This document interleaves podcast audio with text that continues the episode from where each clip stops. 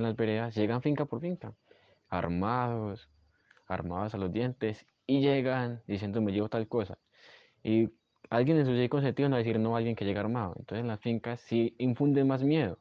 En las zonas rurales, en la zona, entre más alto esté el pueblo, más lejos esté el pueblo, más miedo infunden porque saben que la policía no va a subir. El ejército sube, pero no es mucho lo que hace porque no pueden, se enfrenten por arriba y se empiezan a matar.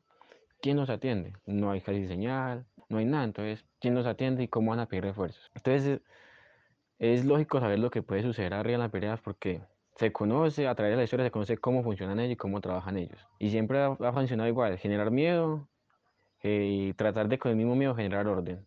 Pero tampoco se tomen los pueblos así de esta forma porque San Antonio es un pueblo que ahora último está dependiendo del turismo. Y llega esa gente a generar caos, a generar miedo, el turismo se devuelve no, y el pueblo em, empieza, vuelve a ser igual que era hace 11 años había sino una carnicería, no, no había carnicería, no había panadería, habían cuatro discotecas las mismas que hay ahorita, era muy poco el comercio que había. Y si esa gente sigue así, va a volver el pueblo lo mismo, a volver a haber comercio solo para los aquí.